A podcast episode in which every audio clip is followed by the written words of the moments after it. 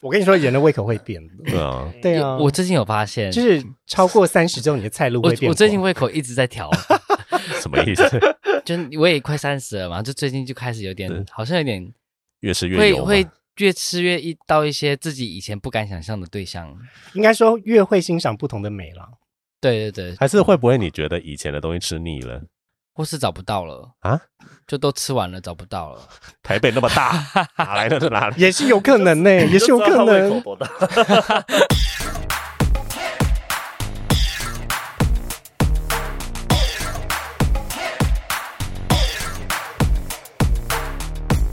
欢迎收听这个礼拜的 TELF 老师不正经，我是 Casper，Let's go，我是 Ethan。那今天我们就不浪费时间，直接来介绍我们今天的来宾，是我们近期邀请到大概颜值最高的其中一位吧，名声 名声也很高的一位。这样子是得罪之前的来宾嘞，我我相信他们看了之后应该是。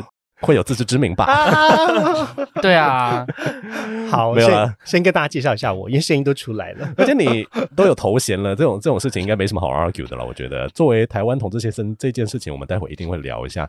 那我们今天来宾就是靠背交友的主持人亨利杰西卡。Hello，大家好，我是亨利，也是杰西卡。通常在 Podcast 里面都是杰西卡了。哦，这个跟你的身份认同应该有一点关系吧？还有你自己在。我之所以取名叫做一个杰西卡，当然有两个原因。嗯，第一个呢是以前在上个直播节目的时候，我们是整个龙舟队过去，然后因为龙舟队太多人了，嗯、我们上去的来宾大概有七个，他根本记不住谁是谁。嗯，所以那个时候呢，多拉就是很爱跳舞、嗯、很活泼的那位多拉就说：“好，你就叫做杰西卡。”所以因此这么随性吗？对对对，那个时候还是少女时代正红的时候，所以那个时候。哦啊、呃，因为这样子，我就就得到了一个杰西卡的名字。你当时没有想要说换一个更特别一点的女生名吗？因为杰西卡其实算是蛮蔡琴亚的名字耶。不会啊，我喜欢菜奇亚苗，我的中文也是菜奇亚苗哎。好哟，好亲和力啊。对，然后因为我觉得杰西卡感觉就是有一点看起来有点漂亮，但是有点小心机。这符合你的人设吗？你自己觉得？呃，我希望我看起来是像那样了。哦，对，但未必做人是。但殊不知是个 pageant bitch。好哟，更更世故一点。那我们刚刚其实在，在呃开场之前就有聊到嘛，就是你做 podcast 这件事情，为什么交友它会是一个？可以当做主题的事情。那呃，作为靠背交友的主持人，你当初设立的时候，还有你现在运行到现在，你自己的想法，跟你有没有觉得你已经达成了什么样的里程碑？我觉得在做交友这个题目，当然也是因为当时我的工作也是在做男同志交友。嗯哼，然后我的前公司，我在前公司做的工作就是帮助大家去找寻一个稳定交往关系。但是你要成为我们的付费的会员，才会有办法听到这些资讯。所以我也在想说，那我们如果真的想要做到这件事情，我们如果想帮更多人达成找寻稳定交往关系，这个付费门槛其实有点锁住了部分的知识。然后我也觉得这一部分的资讯跟故事是非常非常精彩的，因为我们的顾问就是会在每一次的聊天的过程，会听到大家对于爱情的向往，还有他对爱情会设定什么条件。嗯哼，那。简直就是一种男同志的爱情的直性研究，就我们听了很多叙说的故事，关于大家爱情的想象。嗯哼，那那个时候做节目就比较像是把我们一而再再而三听到的某一些交友的现象，它就像是嗯哈利波特里面的那个分灵体一样，就大家有点被卡住，然后这边这个很像，那个也跟那个很像的感觉，所以就把这些故事集结成一种交友的情境，然后来跟大家分享。那后面当然有更多，因为我是节目的主持人，所以就把自己的故事，也把自己的灵魂碎片，就是灌注在这个节目之中。嗯、那包含曾经也邀请过我爸妈有来过节目，或者是也找了蛮多我的朋友来里面聊关于交友的经验。那从最一开始的男同志的视角走到后来，他就没有那么局限在男同志，那更希望可以透过一种以男同志观看交友现象，呃，这个方向来嗯做主题这样。嗯、那。因为您刚刚提到了您 工作的好官腔，工作的模式，我是我是不是要先讲一下就彼此的年龄，所以可以不用讲进程吗？我跟韩国人一样，我三十五，呃，二八快二九，嗯，一九八七，我三十六岁，好，哦，哎，那你们一样大哎，差不多啦，差不多。很好哎，啊，是因为有化妆啦。我觉得化妆其实也是现在交友不可或缺的一环，对男同志来讲的。对啊，多少还是要化一点吧。嗯，刚刚老师上课会化妆吗？呃，画眉毛，这位会会会会，眉毛看起来就会很有精神啊。小佩是不敢捣乱。我刚刚我刚刚太急着走了，所以我忘记用了，我来不及用。你平常有带眉笔吗？有啊。好吧，我在场唯一不会化妆，大概是只有我而已。哦，对啊，你你不用化了，画了也没没有什么太大的改变，不好说。刚刚你有提到就是灵魂碎片这件事情，那你可能就因为在我听来，感觉就是你在虽然是不同的人身上发生的交友的故事，不管是挫折也好，或者是呃令人开心的事情也好，可是他们都有一些共同的类似的脉络嘛，是这样子讲吗？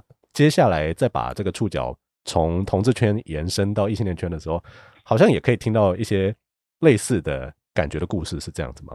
会不会我们其实可以归纳出说，现代人的交友是不是有个共同的，也不叫通病啦？现代人在交友这一块，想要找到真爱的情况下，他们会遇到最大困难，通常都会是什么？我觉得可以分两个部分来回答。首先，第一个是大部分人可能会觉得做交友节目人好像对交友是很擅长的，但其实我并不是。就是我比较是那个在交友里面跌了很多坑的人，嗯、但是呢，在我那个年代呢，就是相对资讯跟所有的消息也没有那么丰沛，然后很多时候发生这些事情，就是自己默默的解决，或者自己在心中想清楚。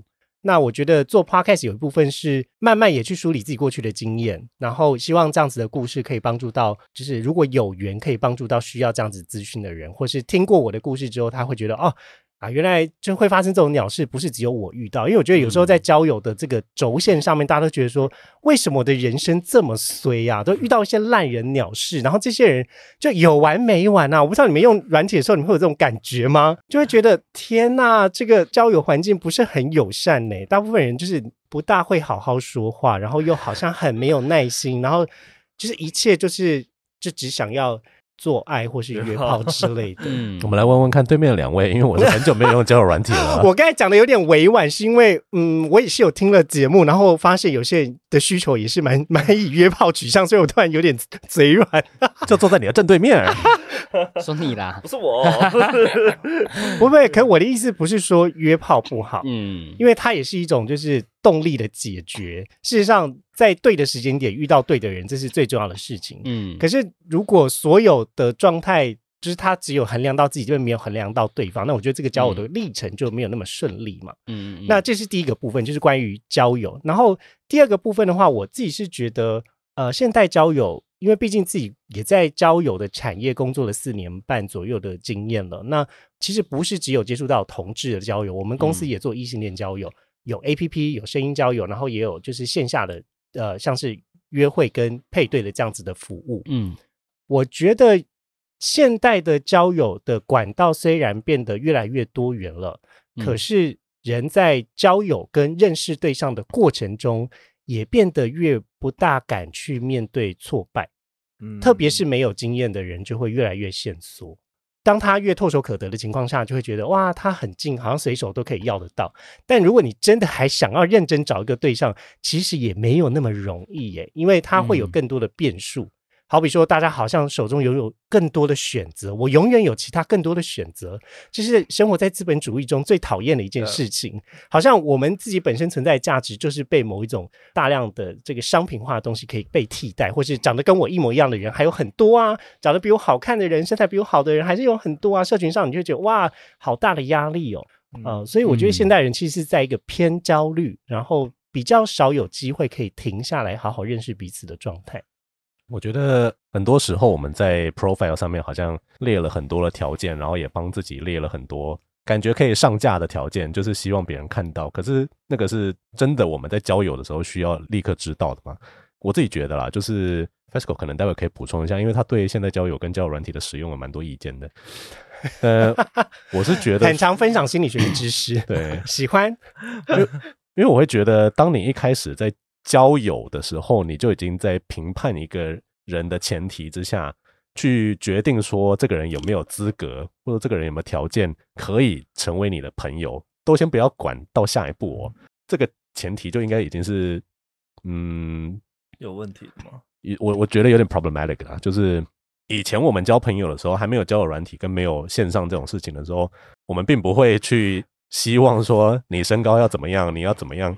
有什么样的工作会要有一台车这样子，我们就是先认识再说嘛，嗯，对啊，那未来会发生什么事情，那不一定嘛。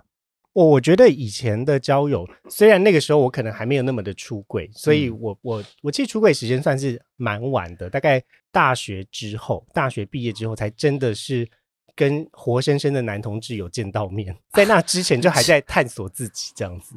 我觉得以前可能会因为人跟人的相处都是见面的，嗯，当时我们在大学最流行的软体叫做 MSN。然后大家会在上面挂状态、挂心情、挂自己在听什么歌哦。那我要跟我同一个年代，我要找一个人，我不是说哦传个软体的讯息，就是他就可以收到的。嗯、我还记得我第一个喜欢上的对象，就是他有智慧型手机，我还在用智障型手机的时候，我就只能传 text 给他，但他已经可以有用 line 了。然后他就说啊，啊，你有没有 line？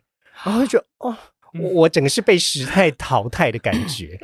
但但是就是在当时，因为所有的人都是见面认识的。所以你就觉得见面三分情，嗯，那会好好的去对待面前的这个人，嗯，但是因为在软体跟网络化之后，有很多时候大家也可能有受到一些比较不开心的经验啊，比如说呃骗照片的啦，或是他放假照的啦，或是来者不善的这种对话之后，就是那个武装也慢慢长起来了。嗯，所以对待人跟对待框框之后的这个人，我觉得大家的行为就慢慢的好像也就例行公事了。这可是我我个人是觉得不应该是这样子的。你设定的限制越多，你就越难找到。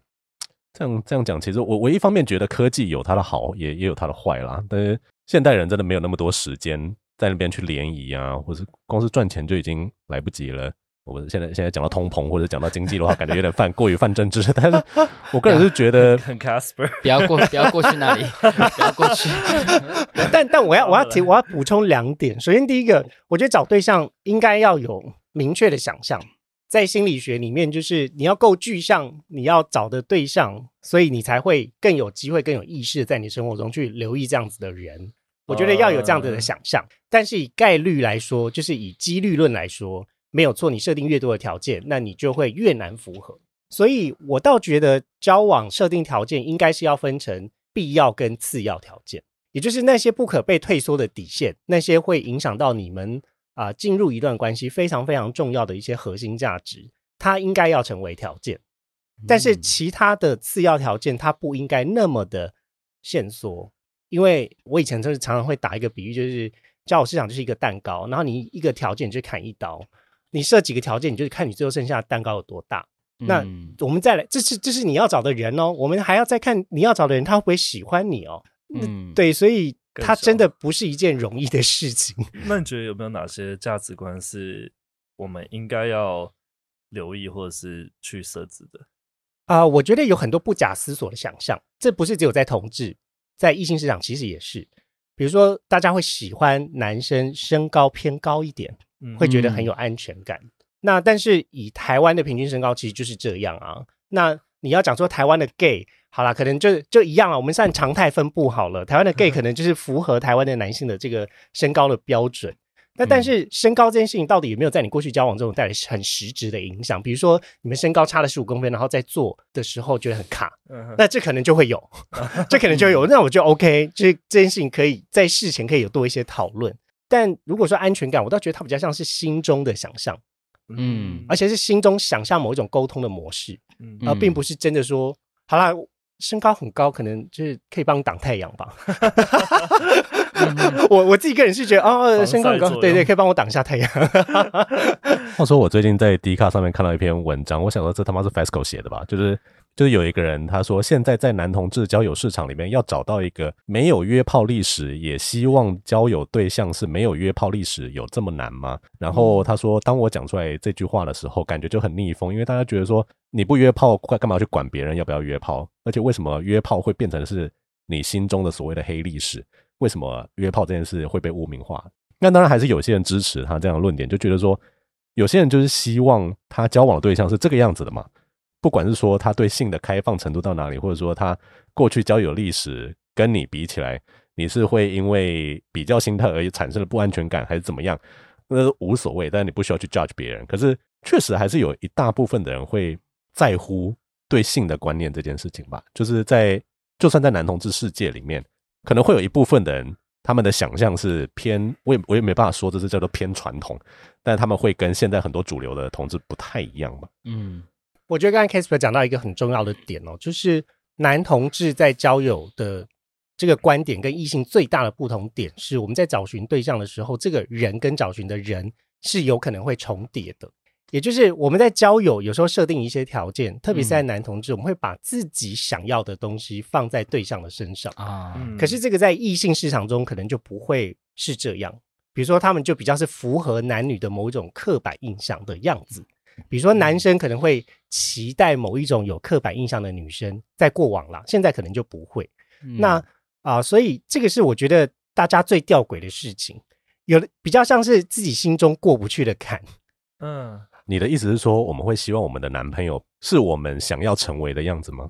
或者说，我们理想中的男性的样子？我，我觉得一定会有一种理想型，是他长成了你想长成的样子。他弥补了你没有的缺憾，嗯、身高其实就是，然后跟我觉得性别气质也是，嗯，就是某一种你觉得很致命吸引力的那一种，就是你一直缺乏的一个崇拜的成分。对对，嗯、我觉得这有点像是我们的宿命，我们必须要不断的跟自己还有跟自己的交友的对象去对抗。对，我觉得这件事也蛮有趣的，因为男性在传统上就是被要求说你要是一个独立、坚强、完整，而且可以 carry on 很多事情的一个个体。那当你的先天或后天的环境没有办法让你变成那样子的人的时候，你的 self esteem 就会变得很低嘛。嗯，那你在追寻这件事的过程中，你可能会部分投射到你的对象身上，你觉得说啊，没关系，他变成了我想要样子，而且我跟他在一起好像也不错。可是你心里其实会有一种抗拒感，对吗？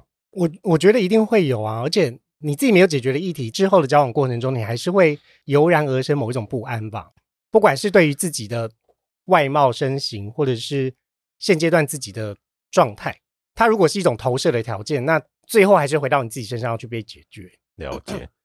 那在我们进入今天的主题之前，呃，Ethan 跟 Fasco 还有没有什么想问的？你们自己对于现在交友的，刚刚一直 pop 很多 questions。哦，我刚我刚刚还有另外一个问题，不好意思。我可以请问，因为你刚刚有提到就是付费给会员去看就是某些内容的部分嘛，其实交友这件事情，你觉得有没有可能当做一堂课去卖啊？呃，其实有人在做这件事情，但是我研究了台湾的交友的课程，我个人没有很推，然后我自己也不会想要出来做交友课程，因为我觉得交友课程。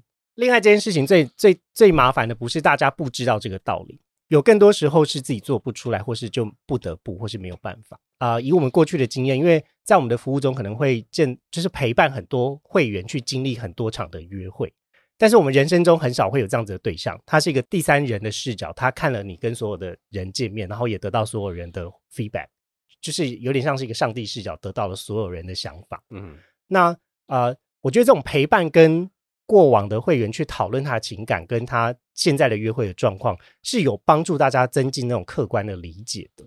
但是如果说真的是我上了一个课，然后我就可以变成就是什么情场万人迷这一种，我觉得不大可能呢、欸。之前不是有我忘了是谁，是以前的艺人吗？就他好像有推出一系列课程，就教你搭讪。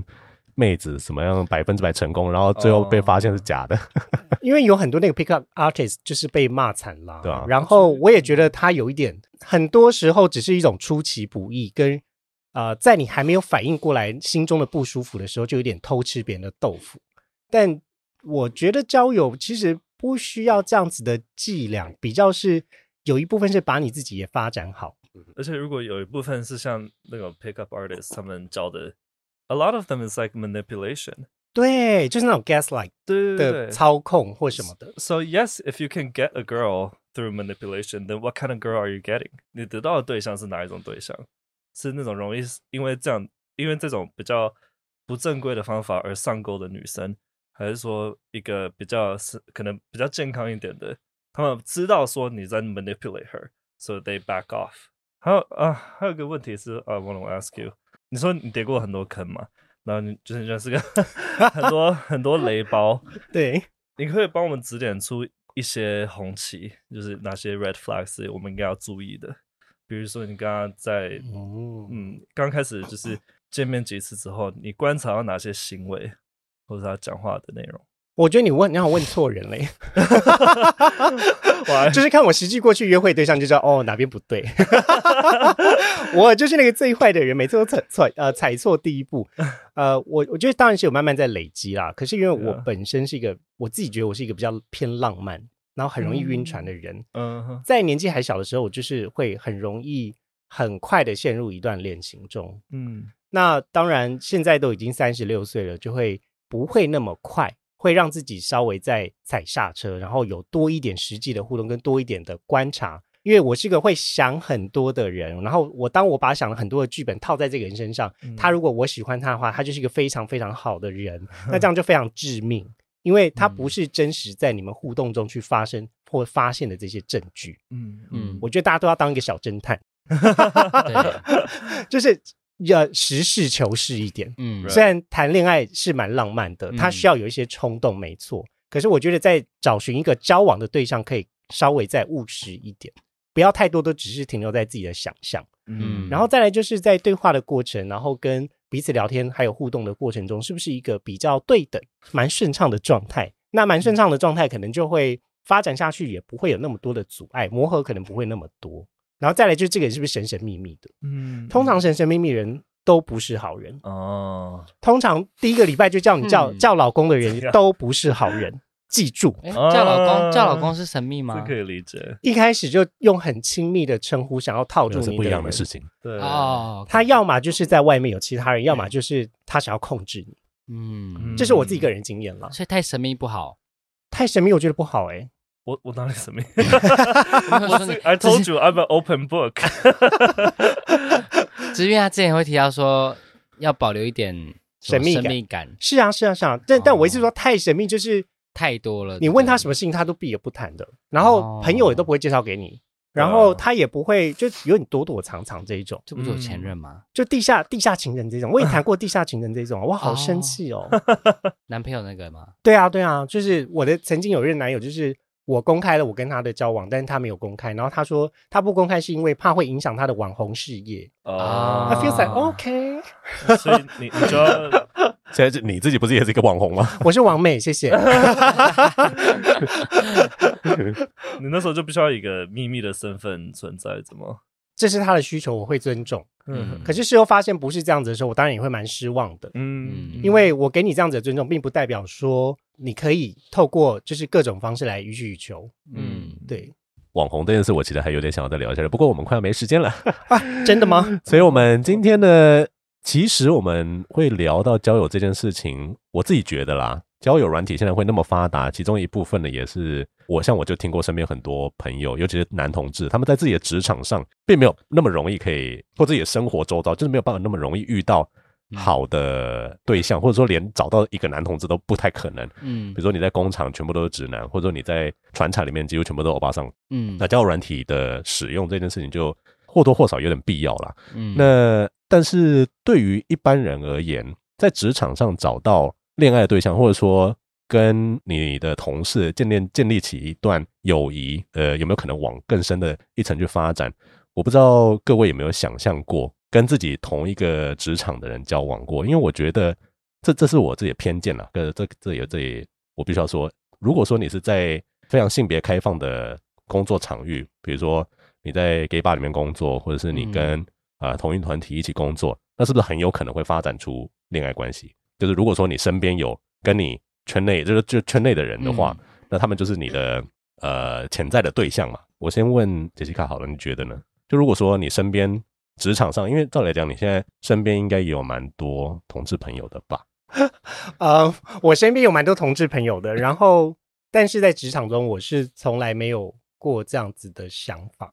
然后我的第一份工作在航空业啊、呃，在那之后我，我、欸、航空业里面 gay。多吗？我我总觉得好像听听到很多人说航空业很多 gay，可是我自己就觉得好像也没有啊。我自己接触到的，当时我公司的组成大概是男生可能是六比四，就是啊、呃，男同志可能是四，嗯，哦哦，直男是六这样子，算高，那也是蛮高的啊。但因为我们公司算是一间小公司，所以我觉得如果有办公室恋情，可能会偏麻烦。嗯嗯。然后再来是当时还很菜，就不希望工作的东西私人的交情，然后被其他人说嘴，嗯，哦，也就是比较 gossip，难免嘛。我觉得只要有人，就会有八卦，就会有有种政治的感觉。嗯哼，那当时就想要避免这样的麻烦。但如果是跟机长，我 OK 哦。我觉得机长跟机长交往，感觉好像可以把它隐藏一点点，是吗？因为你不是那么长跟同一个机长。肯定是的啊，就是要就是地下恋情啊。因为很多机长就像很多医生一样，感觉都有小三小四之类的。呃，那要看公司啦，因为像我们公司是很少过夜班，所以基本上我们就只是工作的场合在飞机上而已。哦，对，然后可是为什么跟机长可以呢？因为机长通常会比起空服员学会的知识跟生活的。样貌是更丰富一点的，嗯，那我觉得对于当时的我二十几岁的我会觉得哦，那那样子的对象还蛮向往的，嗯，会蛮向往一个很有生活历练跟体验的人，嗯。哼。嗯。然后之后我的工作其实也都是在比较多同志会出现的行业跟类别啦，我做过猎头顾问。嗯然后我也做过行销，我也做过客服，嗯，那呃，其实，在这些领域，当然遇到同志的比例跟同业是比较高的。可是最麻烦的，其实就是在工作的场合遇到啊，就已经是认识的朋友啦，或是都是窗口关系啊，就是你很难在工作中就再擦出什么火花这样子吗？不好吧？人在做，天在看，老板在看呢。关于这一点，我待会就是有一个。想法想要问问看各位，不过在那之前，我们就来教个单字喽。我们今天要学的就是 office romance。那 office 其实就办公室，可是也不是说每个人的工作环境都一定是办公室啦。那在这个情况下，office romance 它指的其实就只是在你的职场上，你其实也可以说 workplace romance 吧。虽然说比较少人这样讲。嗯、那想要先问 Eason 跟 Fasco 的两个问题，第一个就是对于 Ethan 而言，你自己觉得 Would you consider office romance or dating someone that you work with？同公司可以，但同部门不行。为什么？同部门太近了，会太多关系牵扯。但如果不同部门，我觉得 OK，嗯哼，就不会不太会有利益关系了。那如果十年后遇到以前教过的学生，那我很老嘞，对他来讲刚好。但学生很年轻，可是我不喜欢太年轻。我跟你说，人的胃口会变。对啊，对啊。我最近有发现，就是超过三十之后，你的菜路会变。我最近胃口一直在调，什么意思？就我也快三十了嘛，就最近就开始有点，好像有点。越吃越油，会会越吃越一到一些自己以前不敢想象的对象，应该说越会欣赏不同的美了。对对对，还是会不会你觉得以前的东西吃腻了，或是找不到了啊？就都吃完了，找不到了。台北那么大，哪来的哪里？也是有可能呢、欸，也是有可能。蝗虫吗？我有时候也会觉得是，是不是台北的 gay 就这么多？对不对？是不是就每一次吃一次就哎、欸，就那一些，然后可能过了五年说哎、欸，五年前我们聊过啊。你好，你好，跟我讲过类似的。我跟你讲，我今天才遇到一个，我说，哎、欸，我大学的时候跟你聊过，哎，他说我不记得你，然后我就说我来，我找烂一下，他说，哎、欸，找到了，你看是你，哎，你为什么要戳戳破人家、啊？没有，因为我就觉得他很面熟，然后我就说，哎、欸，你的名字跟你的长相好好面熟哦，嗯，然后他就说，哦，真的吗？我就去找，真的是他。但大大学的时候对我很冷淡，嗯，然后他最近对我很很不一样，对，我想说，嗯。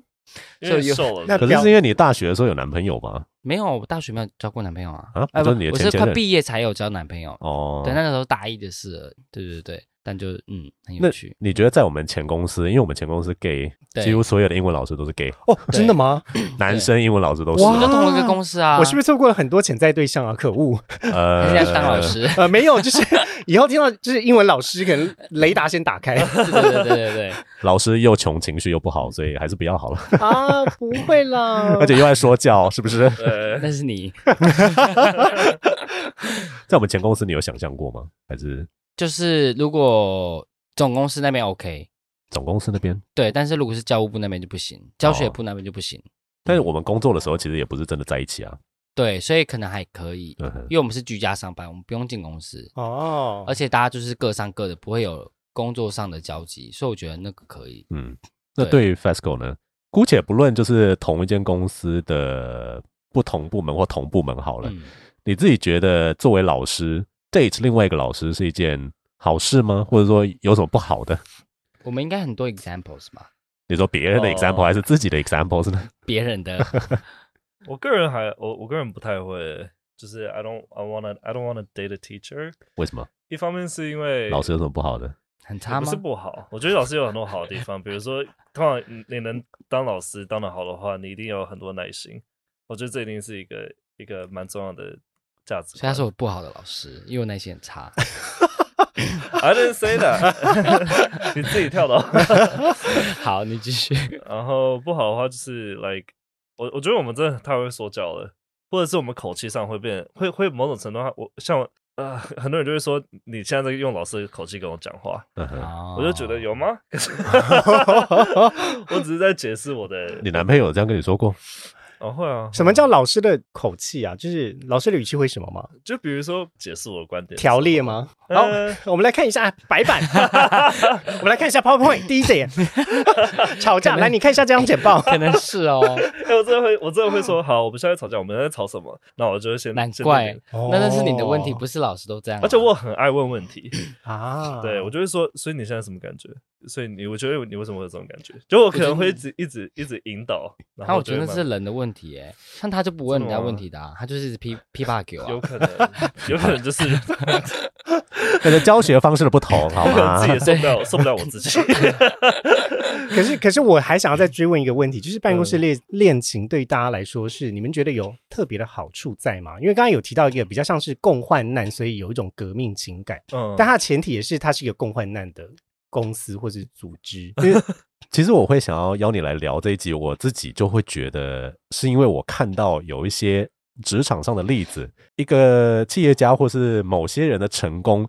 是在跟另外一个人一起打拼出来的情况下，但是当然这个关系会非常的纠结、痛苦，因为你同时要平衡工作专业度，然后你要平衡跟这个人的爱，然后好像变得说你爱情关系很多时候跟事业绑在一起。嗯，因为我过去工作的几间公司几乎都是家族企业，嗯，然后老板就是一男一女这样子。我想说，为什么会有人想要跟自己的伴侣的生意或者是工作全部绑在一起？好像还真的蛮多的。那异性恋的话，我真的没办法讲；同性恋的话，我也没办法说，因为我自己也没有这样的经验过。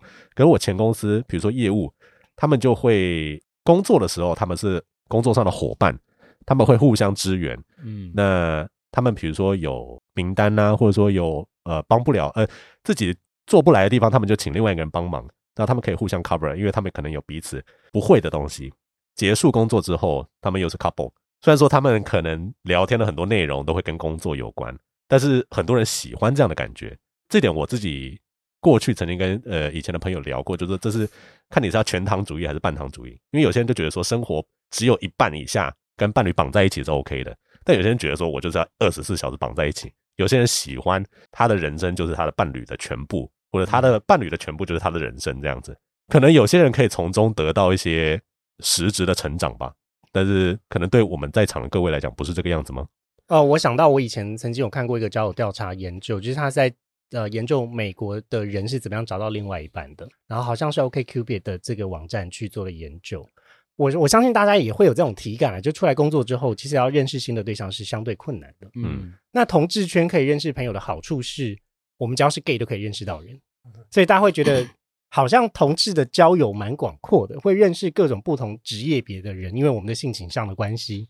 可是，在异性恋来说，其实有很多人他真的没有去拓展人脉的情况下，工作的人就会是他可以考量交往对象一个蛮重要的来源。嗯，那也有可能是因为这样。嗯，对啊，我在想，或许也可能是因为这样子，所以才发展出交往关系。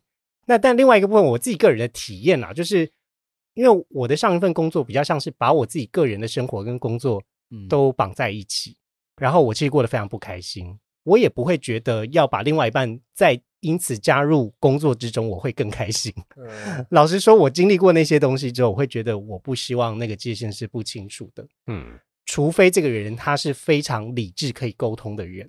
你要你要非常确定这个人是沟通派，就是他是沟通系毕业的。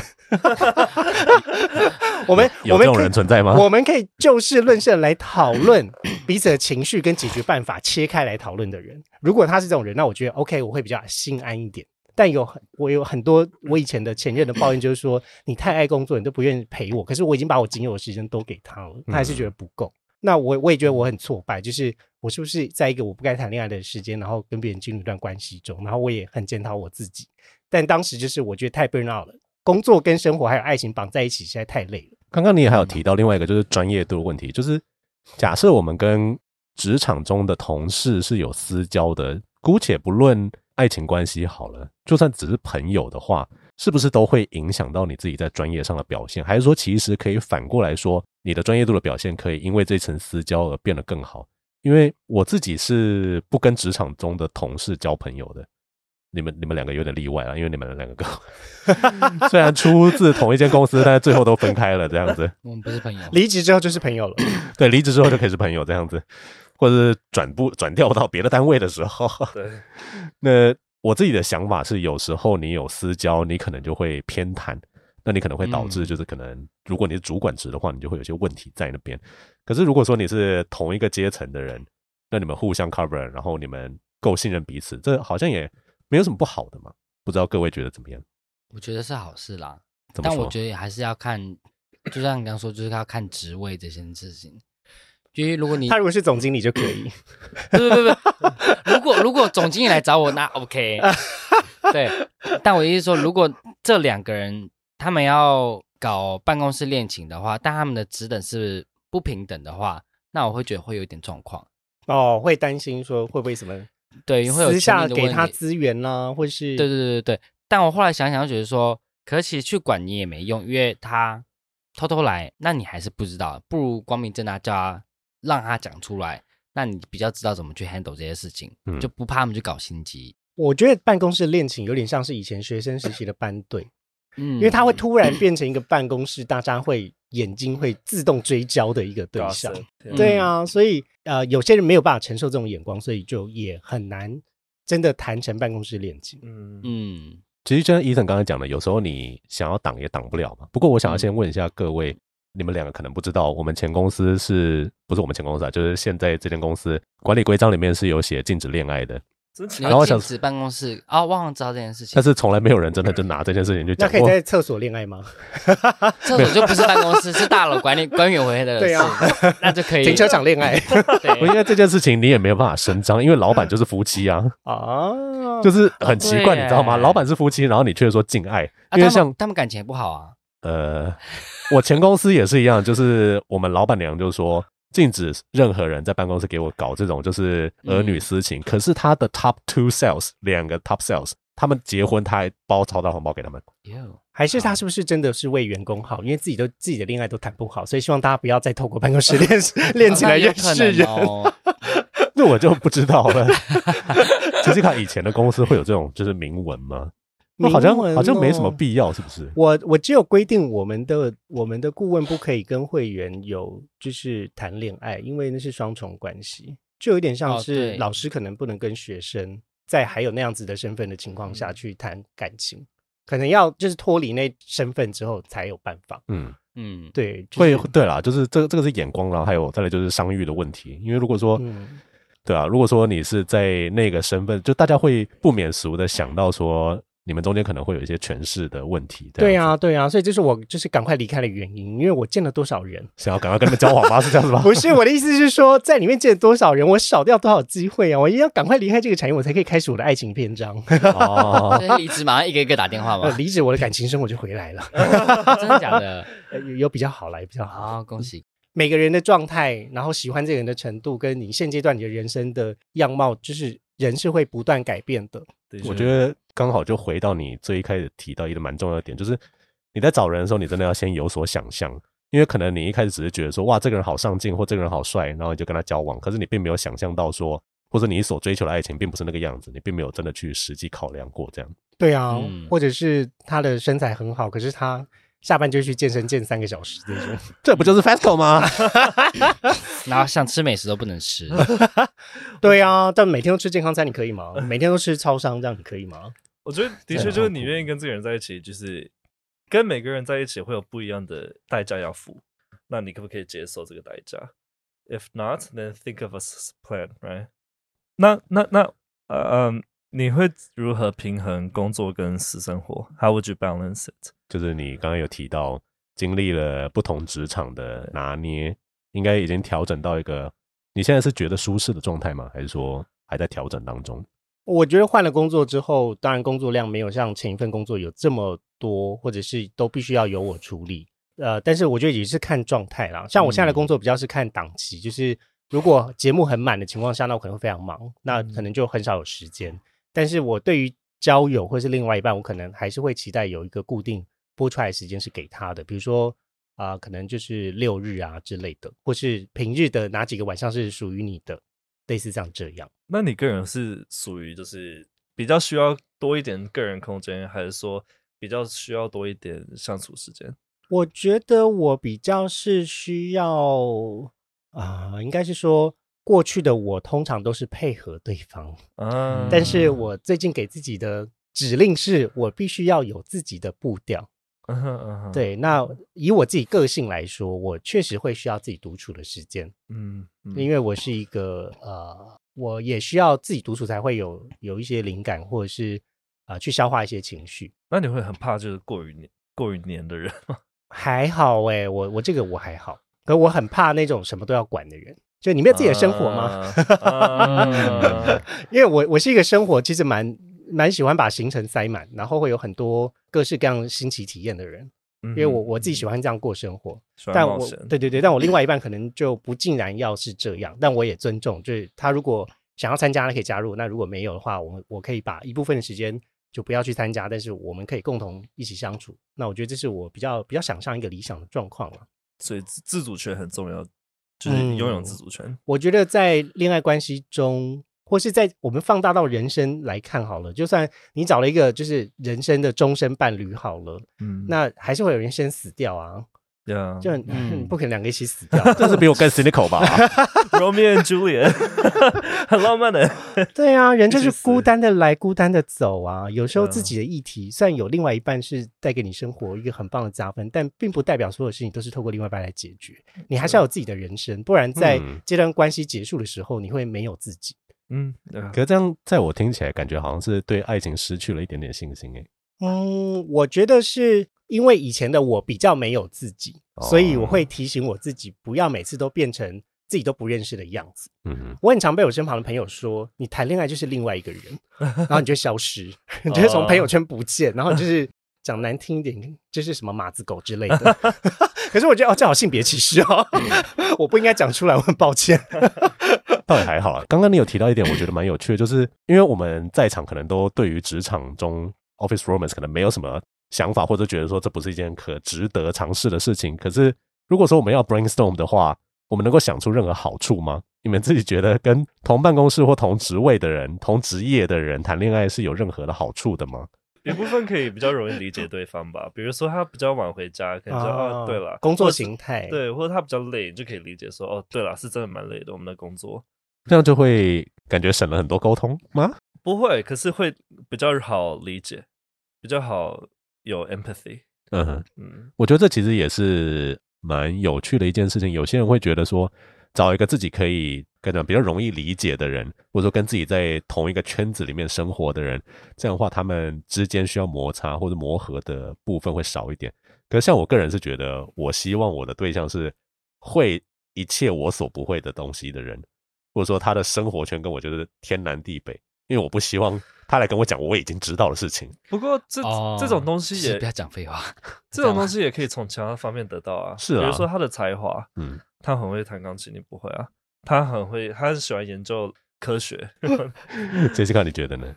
我觉得我们可以有这样子的想象，但是不应该把这个期待放在对方身上，全权交给他。怎么说？那比如说，呃，以前我的工作在航空业，航空业可能大家会对于空少有很多奇幻的想象，或是觉得空少都很花心、很会玩什么的。那但是他必定会有一些职业的那个呃刻板印象。嗯哼。但是怎么样让这个刻板印象有一个比较好的理解？我觉得它是一个交往过程中必须要呃花一点心思，对，让对方也理解，因为啊、呃，这个问题的表象比较不是。看起来的这个职业，而是后续的沟通有没有办法持续下去，或是他也没有这个心思想要了解你。嗯，而且如果对方是空少的话，一定安全感会比较低吧？哦，真的吗？你觉得你另外一半是空少的话，你会觉得比较不安心哦？一方面是他一定有某种条件的长相跟身材，哦、然后可是你就可以叫他穿制服来你家哎、欸，笑得好开心哦！他可以单穿围裙去你家，空少的围裙。你刚刚瞬间直接同意嘞。我们来问问看，前空少，你觉得哪一间航空公司的男生的制服最好看？我要讲个实话，制服都很脏啊！那可是那不是自己的吗？可以自己洗。对，啊、可是我觉得就是它是一个工作服啊。如果买来带到床上很脏是吗？对啊。那如果你多买一套专门放在家里，可以。可是不可能会有这样子的，就因为通常都是定制的啊，就是公司会控管那个量，然后制服也不是你随便穿的。通常你只要出去，你是要把所有的 logo 都挡住。你会喜欢空少这个工作吗？我其实蛮喜欢的诶，嗯，但因为嗯，人生就是不会一辈子做空少，所以。我也觉得应该要做做看其他的事情，嗯，对，所以现在现在也蛮庆幸没有没有继续在做空服员，因为如果我继续做，我可能会后悔。有个体验，对。嗯、那我们刚才在讲职场中恋爱的时候的好处，那坏处呢？刚刚其实有，啊、我我，我可以提一个，就是你想到他就可以看到他，你可以打开那个 Slack 看他照片。那坏处呢？因为假设是像杰西卡一样，是希望有自己的时间的话，每天到公司看到同一个人，应该很累吧？我我觉得如果遇到了很不安心的另外一半，觉得很烦吧？哦，不安心是指说、嗯、太多了，就是不要那么多关怀，或是哎呦不要啦，人家在看这种，就我也我也是会害羞的人。哦，大家不要觉得我好像看起来很外放，其实我也是一个就是希望能低调就低调的人。嗯。那两位呢？两位觉得，如果说跟同一个职场里面的人谈恋爱，或者说交往的话，还有什么样的坏处？就是吵吵架的时候，你需要一些自己空间的时候，没办法，就是要坐在你旁边，或者坐在你附近。分手也蛮可怕的。可是同事之间也会吵架，不是吗？对啊，也会。可是，可是情侣吵架会带掺杂的因素更复杂哦，比较有更多。不好沟通的东西，对啊，嗯、呃，除非除非你们两个沟通能力很好，或者是很，怎么好像每次我们讲这种跟感情有关的问题，到最后播档都是跟沟通能力有关。只要你沟通能力好，好像什么事情都可以嘛。因为有很多人不爱好好沟通，这个是 你觉得你觉得是因为没耐心吗？就现代，我，我觉得应该是大家长大的过程中比较少有表达。情感的训练跟认知，嗯、特别是男生，我觉得有很多时候就太容易放过自己了。哦，太容易放过自己。我以为比较像是情感上不会放过自己，可是在行为上很容易放过自己。哦，那那可能是另外一种状况。我说太容易放过自己，比较像是说啊，算了。嗯哦，就是啊，算了 啊，算了，打篮球啊！我以为直男不都这样吗？干走啊，打篮球啊！我跟你讲，你又不听，刚好直啊！确实是蛮多直男朋友都会觉得说，哎呀，算了，喝酒了，讲讲了他又不听，在那边欢。对啊，就算了，算了，算了，算了。那他到底要生什么气？他又不讲，就太容易放过这个，比较是算了。但大概另外一个部分比较是他陷入自己的纠结，就是他明明自己也知道，可是他就说不出口。嗯，拉不下脸，或是有种自尊，或是然后最后就算了。对，我最近有听到一个，也是一个 psychologist，他就说，男生长大表达自己的语言是借由 sex，女生长大表达自己的语言是 emotion。就是 OK，I'm a woman。这是 确定不是卡在中间吗？应该说我们的 这是被训练出来的，还是说天生就是这样子？你觉得？就是我们男生跟女生的 vocabulary 不一样。所以 sex 女生女生谈 sex 就是一个 like 哦 slut，或者是哦怎么那么不检点，或者怎么不自爱。可是女生谈 emotion 很合理很正常，男生谈 emotion feminine，怎么怎么 girlish，有有点太太娘了。男生谈 sex it's okay it's normal。所以男生谈 sex 是在表达他们？Not really，就是我们抒发自己的方式，我们的单字不一样。嗯，我们 on default 我们想到的。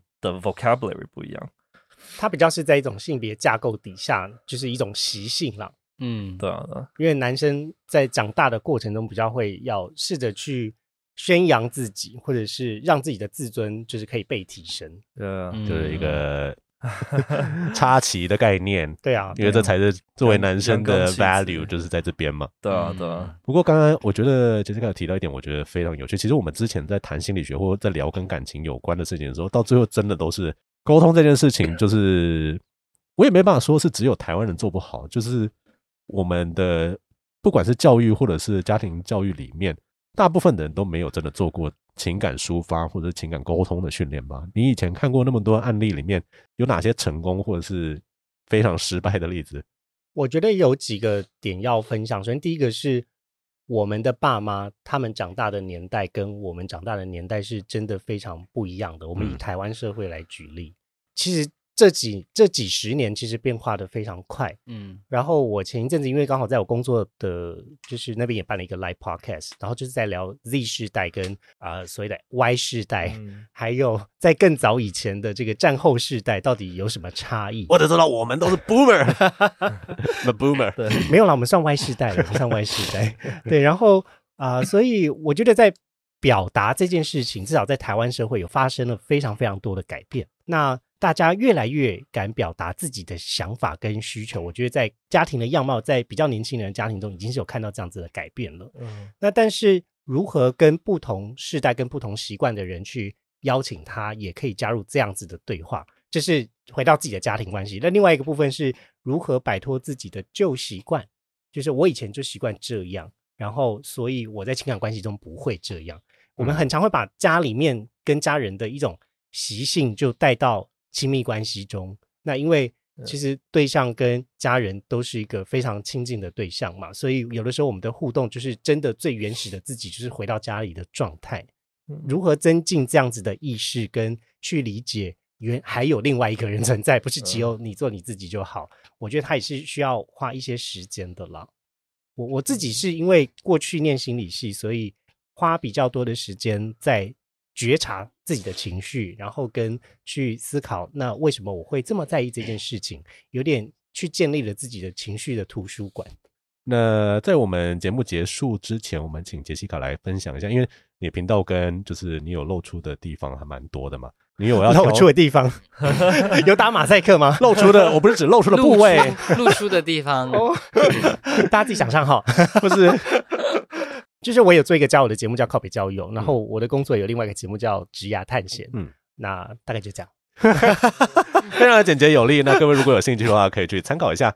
那其实我个人觉得交友这件事情，就像最开始杰西卡说了，我们每次听都觉得哇，都已经听过或自己知道的事情，可是实际上要去做的时候，或者是自己要去跨出那个舒适圈，要去改变自己的习惯的时候，并没有那么的容易。嗯，有些时候我们就是本能的在用我们跟家人或者在家庭里面。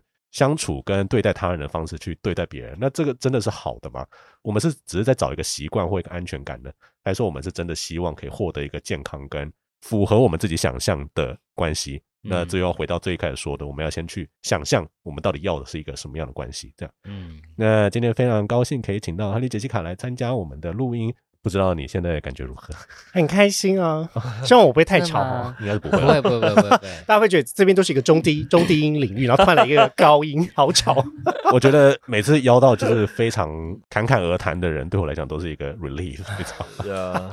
很 articulate，感谢你们的邀请，总总算可以见到真人了，开心啊！应该没什么好开心的吧？看到了真人大师，哎，你们的声音很有是遐想哎，有吗？很好听啊，很好听。因为我觉得做节目多少都会听一下别人的声音。那你今天看到本人，你有觉得这么有误差的吗？不会啊，不会啊，这要有什么误差吗？你说什么？感觉声音比较低，共鸣，这个人的身高是要比较低是吗？还是？那靠背交友还有职涯探险的资讯都会放在我们的节目资讯栏里面。那在 IG 上，我们当然也会推播。那喜欢我们的频道，喜欢我们的节目的话，记得在各个平台上面追踪我们，给我们五星好评。那也可以记得追踪我们的 Instagram，我们会不定期的发布任何跟节目有关的资讯哦。我是 Casper，Let's go，Ethan，我们下次节目再见，拜拜，拜拜，拜拜。